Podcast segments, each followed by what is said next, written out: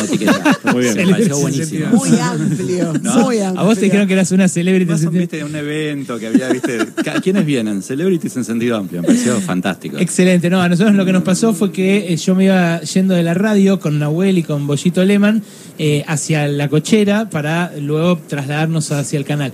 Me cruza una chica, Juana, una chica de 18 años, peinado mohawk, eh, así como de no, de, de- de rapado al costado, ¿viste? Eh, entonces me frena y yo digo, me va a insultar. Eh, por- simplemente por la edad y por el peinado prejuzgué eso. No me insultó. Me miró y me dijo, Berkovich, ¿qué? ¿Dónde queda Niceto? Eh, y nos fuimos eh, eh, diciéndole dónde quedaba Niceto. Y luego de eso, luego de eso, ahí están, nos están sacando otra foto Sí, del famoso Jorgito. Porcel, que él también es famoso. Sí, en sentido Mirá. amplio. Ahí está, le Gracias, pertenecemos, Jorgito. ¿eh? Sí. Eh, mira, saca otra, espectacular. No, eh, Es Jorgito Porcel, en Sí, serio, sí, ¿eh? sí, sí, sí, sí, sí, sí, sí. Le aclaramos a nuestros, a nuestros oyentes. pasó por la puerta. Eh, bueno, nada, y, y la chica después descubrimos que en redes hacía esto con lo que ella llama pseudo famosos. Dice, me gusta encontrarme con pseudo famosos en la calle y preguntarles cosas random. es alucinante. Muy bien. Es excelente. Bueno, Seba Campanario acaba de publicar El futuro del bienestar, ideas, hábitos e innovación para vivir más y mejor. Eh, vos venías ya laburando, Campa, el tema eh, de bienestar, porque escribiste Revolución Revolución Senior. Sí, esto es como una especie de, sí, continuación de eso, un, poco más amplio, pero vengo elaborando el cambio de tema siempre, así que me, aburro de algo y para, voy para otro lado. Bueno, no, en, en Revolución Senior vos hablabas de los más 45, las dificultades que tienen, cómo se reinventaron y ahora eh, navegan de otro modo la vida. Eh, pero vos acá te metés sobre cosas como la economía del sueño, el ejemplo de Japón. Eh, de cómo ellos combinaron la sabiduría ancestral con el machine learning y se metieron de lleno en esto, en el bienestar, el wellness. ¿Qué onda eso? Es un, como un, vertical que ganó mucha presencia en la pandemia, este, porque por un tema de contraste, ¿viste? vivimos un apocalipsis de bienestar a nivel físico y, mental, y por otro lado tenés cambios ¿viste? de ciencia ficción en, biotecnología, en lo que llaman ciencias de la vida, así que un poco la combinación de las dos cosas fue un poco lo que me llevó a, a tratar de explorar eso. Es un sector que, para que tengas una idea, está medido en un 1.5 eh, billones, trillions en inglés, o sea, millones de millones de dólares, ¿no? Son varias veces el PBI de la Argentina, y es un sector al cual entraron en los últimos dos años, te diría, el sueño, el sexo, un montón de áreas que antes no estaban en el, en el área de bienestar y ahora pasaron a, pasaron a estar ahí. La economía del sueño también son 500 millones de dólares al año, hay desde helados para dormir hasta colchones personalizados, hasta lo que se te ocurra. Y, y el sexo antes era un sector que estaba, viste que la industria del porno, del triple X, que era muy chiquita, y ahora entró como en el, lo que sería el, el canal principal de- del bienestar, con lo cual las marcas pueden hablar de eso, los gobiernos pueden hablar de eso, y creció un montón. El- el- Pero lo que sería la economía del bienestar sería como darse cuenta de que si la gente está un poco mejor, no se rinde mejor económicamente. Sentirte mejor, es una partecita chica, es la salud, si querés es la principal, pero después, bueno, entraron sueño, entraron sexo, Claro. eh, nuevas drogas, nuevas terapias, psicodélicos, cannabis, ¿viste? Claro, no, la de economía cosas. del bienestar es el sector económico Ah. que trabaja sobre esto. O sea, es la oferta de un montón de nuevos bienes y Exacto, servicios. Exacto, salud, salud mental, ¿viste? Es un- algo que está recontra subestimado en, en cuanto a desafíos, son, también son billones de dólares en, en- en- en costo para la economía, entonces eso demanda, digamos, una cantidad de demanda de ofertas completamente nuevas, ¿no? Bueno, la, la semana pasada, el jueves, estuvimos eh, en una sección que se llama Yo Hago, que tenemos acá en el, en el programa, donde hacemos eh, inmersión en una ocupación que nos resulta interesante por novedosa o porque es re común, pero no sabemos cómo se hace. Vino una cultivadora de hongos. Buenísimo. Eh, ¿Hay más apertura a sustancias diferentes a partir de esta, este nuevo interés por Sí, el bienestar? La hay en Estados Unidos, Europa, hoy tenés todas las semanas tenés una aprobación nueva de la FDA, de los órganos reguladores, para uso de psicodélicos, cannabis, etcétera, para depresión, primero para desafíos de salud mental. El, en el futuro eso va a ser para, también para personas que no tienen un desafío de salud mental y quieren mejorar creatividad, foco, un montón de cosas. Es delicado hablar de esto porque son cosas que todavía están prohibidas, ¿no? O sea, Claro. Sobre todo psicodélicos en la Argentina. Eh, la otra vez fue un programa de radio y dicen que qué hace un economista hablando, hablando de psicodélicos, o sea que hay que hablarlo con mucho cuidado, pero es un sector que está creciendo mucho. Algo divertido, ponerle Bercos en Estados Unidos, es uno de los pocos, por ejemplo, psicodélicos, es unas pocas áreas en las cuales republicanos y demócratas eh, coinciden, porque los Mirá. demócratas porque es algo progre, libertades individuales, década del 60, etcétera, y los republicanos porque se usa para las terapias de, pos- de, de veteranos de guerra, ¿no? de, de Irak, de, este, Vietnam, etcétera. Postraumáticos. Exacto. Sí, Wow. Entonces, los las dos sectores están a favor de su liberación, entonces, por eso se cree que se va, digamos, va a crecer mucho en poco tiempo. Y de lo del sexo, ¿qué más nos podés decir? ¿Cuánto de esto que lo llamás que, lo que quieras. esto que llamás sex tech en Sex el libro? Mira, para que tengas una idea, hay un festival que se hace todos los años en Austin que se llama el SXWX, que es un festival de creatividad, pero también de música, de cine, de muchas cosas.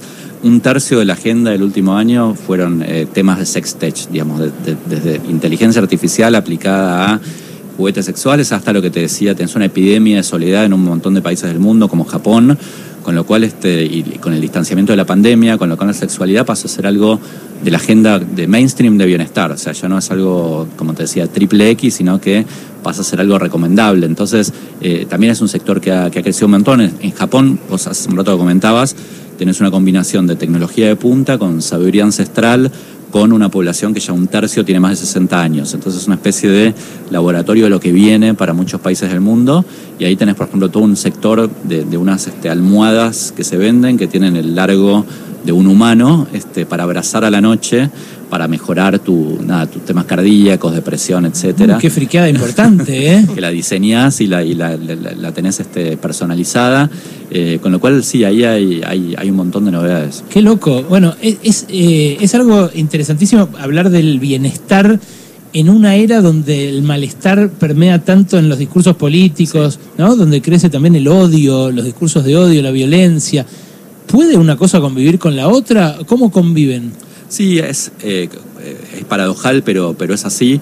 Eh, hace, hace poco, fue- hace unos minutos lo hablamos fuera del aire. Eh, Tiene todo esto un costado también más frívolo, más snob, más tilingo, ¿no? Yo te diría que lo- el mayor esfuerzo para escribir el libro fue como tra- traducir y filtrar todos los contenidos que hay en Estados Unidos de wellness, que son para el ABC1 de Estados Unidos y en la Argentina serían para el 1 por mil, digamos, ¿no? Claro. O sea, eh, y, y tratar de nada, de contar las cosas que no, que no son caras, que uno puede hacer, y la mayoría que tienen que ver con hábitos que son, que llevan un poquito de tiempo, un poquito de energía, pero poca plata. O sea, comer mejor, comer menos carne es más barato que, que comer carne, tomar más agua este, también es gratis, meditar es gratis. O sea, hay mucho que se puede hacer que no, que, que no es costoso. Ahora te voy a pedir un par de esos, Dale. pero antes, eh, esto, esto me imagino estará permeado por la chantada también, Total, ¿no? totalmente. ¿Cu- ¿Cuánto hay y cómo hacer para Hay separar hay- la hay paja del trigo? Hay un montón. A mí me pasó, viste, como economista, que, que le entré a este tema con mucho escepticismo. Como, me pasó lo mismo con la creatividad, viste. Cuando empecé a escribir de creatividad,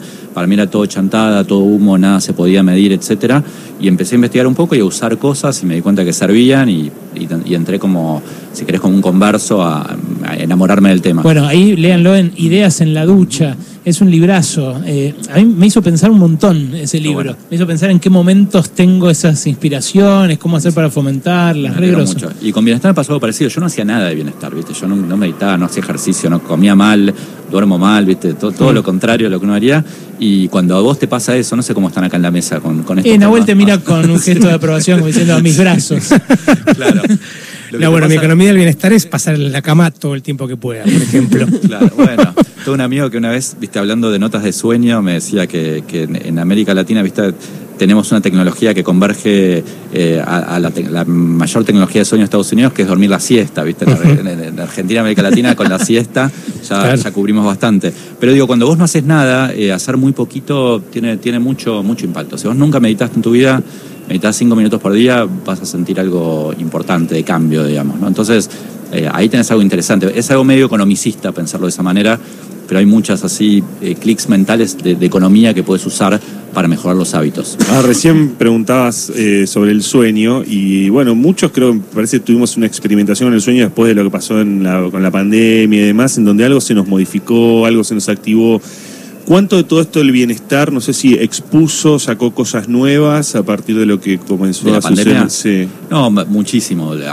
Como marco general te decía que tomó un protagonismo que antes no Sí. tenía. O sea, se- sentir, querer sentirte mejor siempre fue importante. Mm. Creo que con la pandemia, digamos, fue mucho más importante. Porque todos tenemos algún amigo familiar que la pasó mal con el COVID, etcétera, y ahí tomás conciencia de tu fragilidad como ser humano. ¿Y hay algún esto- mercado que se abrió? Total, sí, esto, esto está explotando. O sea, en Estados Unidos el- solamente la salud ya es un 15-16% del PBI y va a ser, para mí va a ser mucho más en los próximos años. Y cuando hablas de bienestar, hablas de algo todavía mucho más amplio. Pero en concreto en temas de sueños, sí, pasamos a dormir mucho peor. Eh, todos tenemos, recordamos mucho más los sueños ahora porque tenés como ese, ese 7 a 8 que dormís ahora adicional. Es un momento que es, es muy recordable en sueños, entonces todos tenemos sueños más raros. Yo ahora estoy justo haciendo un laburo co- con Diego Lombeck y Walter Sosa Escudero de Economía del Sueño, así que estamos relevando todo lo que hay ahí y, cambiaron muchas cosas, en todo el mundo, no solamente en la Argentina. Espectacular. Es Seba Campanario, a quien están escuchando. Campa, eh, conocido así en el mundo del periodismo. eh, ha pasado por, eh, bueno, por redacciones de Clarín, de La Nación, siempre muy leído. Eh, y ahora todavía editas, eh, publicás Altereco los fines de Altereco semana. los, los domingos en la contratapa del económico, en la cual, bueno, supuestamente tengo que hablar de economía, pero cada vez, cada vez es más raro. Ayer hablamos de la teoría de la simulación, por ejemplo. ¿Qué es la teoría de la simulación? Y ahora No la está- leí ayer justo. Es eh, esta idea de que en realidad estamos viviendo en una gran simulación que al- alguna una civilización pasada este, nos programó. Ah, mira. Eh, el principal impulsor de eso es Elon Musk, ¿no? Eh, pero hay un montón de filosofía. Es lo que dice Matrix, básicamente. Sí, y, la, y es la alegoría de las cavernas también un poquito. ¿no? Claro. Que- que- que va- eh, la gente que la defiende esta teoría te dice que es mucho más probable que pase eso que, que- que no pase, ¿no? Pero es súper interesante. Acá la esposa Pedro Saborido en un separador de Pasaron Cosas. Dice que esta es una imitación de Pasaron Cosas y que yo soy un imitador de Berkovich. muy bien. Ah, muy filosófico. Eh, te quiero eh, preguntar sobre este tema que considero eh, importante. ¿Cuán desigual es el acceso a este bienestar? Porque uno eh, tiene la idea de que, bueno, hay cosas que puede hacer todo el mundo, que son gratis, meditar, Total, total. o no sé, dormir diferente o, o comer diferente. Pero la verdad que los que se tienen el tiempo eh, y el espacio para ocuparse de estas cosas, por lo general son los que tienen más, ¿no? Está, está buenísima la pregunta. Mira, te voy a responder como un economista, ¿no? Que es depende, ¿no? Porque depende de qué. A ver, es como la tecnología. La tecnología per se no es más igualadora o desigualadora. Es Depende. Hay algunas tecnologías que son más desigualadoras y otras que no tanto. Y con el bienestar pasa lo mismo. Obviamente, si vos tomás un tratamiento de longevidad extrema que solamente puede hacer Elon Musk o Bezos o un multimillonario, estás hablando de una tecnología que es desigualadora. Eh, pero bueno, la mayoría, como te decía, este, tomar más agua, este, meditar un poco, etcétera, son cosas que puede hacer cualquiera. Y de hecho, si vos me decís, eh, para mí que un que en los colegios viste se enseñen las bondades de dormir bien o de meditar o de comer bien es algo muy igualador no o sea el día de mañana eso te va a provocar mucha mucha desigualdad entre por, por haberlo hecho o por no haberlo hecho Total, total. Mm. Eh, es, eh, a, a ver, de- dijiste un par de métodos. Al pasar mencionaste ya, pa- ya dos o tres. Tomar más agua. Sí. eh, Toma más agua y ahora por, po- de relativamente poca plata vos te podés hacer un test de ADN que te dice cuán- cuánto, cuánto líquido tenés que tomar. Eh, ¿Cómo es una de eso? las y es una de las cosas, me hice test de ADN, me hice test de microbiota. Sí. Hay muchas cosas que ¿Y bajaron mucho de precio. ¿Cuánto líquido tenés que tomar Dos vos? litros y medio en mi caso, pero pone un- una de las principales fuentes del libro es Pepe Sánchez, el basquetbolista. Sí. Él toma cuatro litros de agua por día, pero es un- sigue siendo un deportista de alta Pero competencia. eso por, por cómo, cómo se relaciona con el ADN, por el tamaño que tenés. O sea, si me imagino por el tamaño y la altura, sí, pero Sí. el, el ADN. Vos hoy, vos hoy podés tener muchas más especificidades y, y mucho más todavía con un test de microbiota que te Ah. lo que, cómo están tus intestinos Mm. para saber exactamente qué dieta tenés que tener, qué Mm. comidas tenés que comer, cuánta agua tenés que tomar, eh, no sé cuánto es lo que tenés que dormir. Es mucho Mm. más específico eh, todo y eso es algo bastante reciente, ¿viste? No es algo... ¿Averiguaste si eso se hace, por ejemplo, las prepagas o en las obras sociales acá? No, no se hace, pero no es caro. No, Mirá. no, no es nada caro. Te sale como, no sé, como tres consultas al médico, por ejemplo, Claro. y vale mucho la pena. De hecho, hay ya lo que está pasando ahora es que tenés empresas que lo hacen en todo el mundo, que están, tienen además, hay una empresa alemana, por ejemplo, que te hace el test de microbiota y después te vende eh, los cereales personalizados para tu, para tu intestino. O sea, si no hay un mercado tremendo ahí, ¿no? no, es increíble. Bueno, Es increíble. recién mencionaste a Pepe Sánchez en el Dow Center en Bahía Blanca. Estuve hace poco y charlando con Pipa Gutiérrez, también está trabajando ahí. Ellos están, eh, digamos, en el centro, están trabajando permanentemente estas cuestiones. Están en la vanguardia total. Hay Sí. tres fuentes del libro que son las personas con las que más hablé, que es una especie de armada brancaleone. Que, usted que es Pepe Sánchez, una neuróloga llamada Lorena Llovenes, con, con quien laburo y que es una neuróloga de bajísimo perfil que estudia frontera de psicodélicos y meditación, y con Alberto Neisberg, que es un amigo que tiene cumplió 97 años el otro día. Hermoso. Y genio. ¿Lo, lo- hablaron alguna vez con él? No, no. Bueno, lo tienen que traer acá ya. Este, tiene el doble de mi edad, digamos, yo tengo 48, y que es un fenómeno, y bueno, sigue estos temas de bienestar hace mucho tiempo. Así que ellos son como los tres así personas con las que más hablé, que son, como te decía, re bajo perfil, viste, no, no están en, en Google, nada. Hay un, eh, evidentemente hay un tabú que se está rompiendo, que esto era como considerado, no sé, algo de, de- me imagino que de mujer lo considerarían muchos varones, eh, también como de eso, de cheto o de, clase acomodada. eh, y, y quiero saber si te encontraste con eso, con deconstruidos Yo entré- yo del entré- bienestar, digamos. Sí, yo, yo le, en- le entré con todo el prejuicio que vos estás nombrando recién y de a poquito empezás a ver que nada, que tiene mucho sentido. A ver, no para, en mi caso yo hablo mucho con Pepe, ¿no? Él, él dice, el- Pepe tiene 45 ahora y hace poco jugó un partido de la liga de básquet y metió 20 triples, ¿viste? Le- es, un, es una super, super atleta y él te dice, mira, yo no quiero estar más lindo, más musculoso, no es un tema hedónico, yo quiero a los 80 estar eh, viajando con mis hijos o disfrutando, viste, de mis nietos o leyendo bien, o sea, quiero estar a los 90 con el cerebro y el cuerpo de alguien de 60, eso es, a eso querés llegar. Me parece que es un objetivo bastante sal- saludable y sano, ¿no? Y que uno, uno lo querría hacer. Así que si lo pensás de esa manera, y, y después también pensar que esto es algo no binario, en general lo pensamos como algo binario, ¿no? Como que sos un superatleta o sos un desastre, ¿no? O sea, todos los temas de bienestar.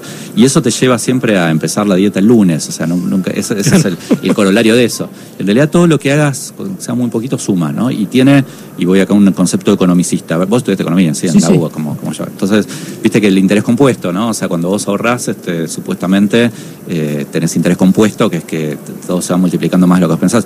Con hábitos pat salud les pasa lo mismo. O sea, con- cuanto antes empieces, eh, nada, vas a tener. Es, es muy difícil después empezar a los 60, 70, ¿no? Cuanto antes es mejor para tener resultados acumulados.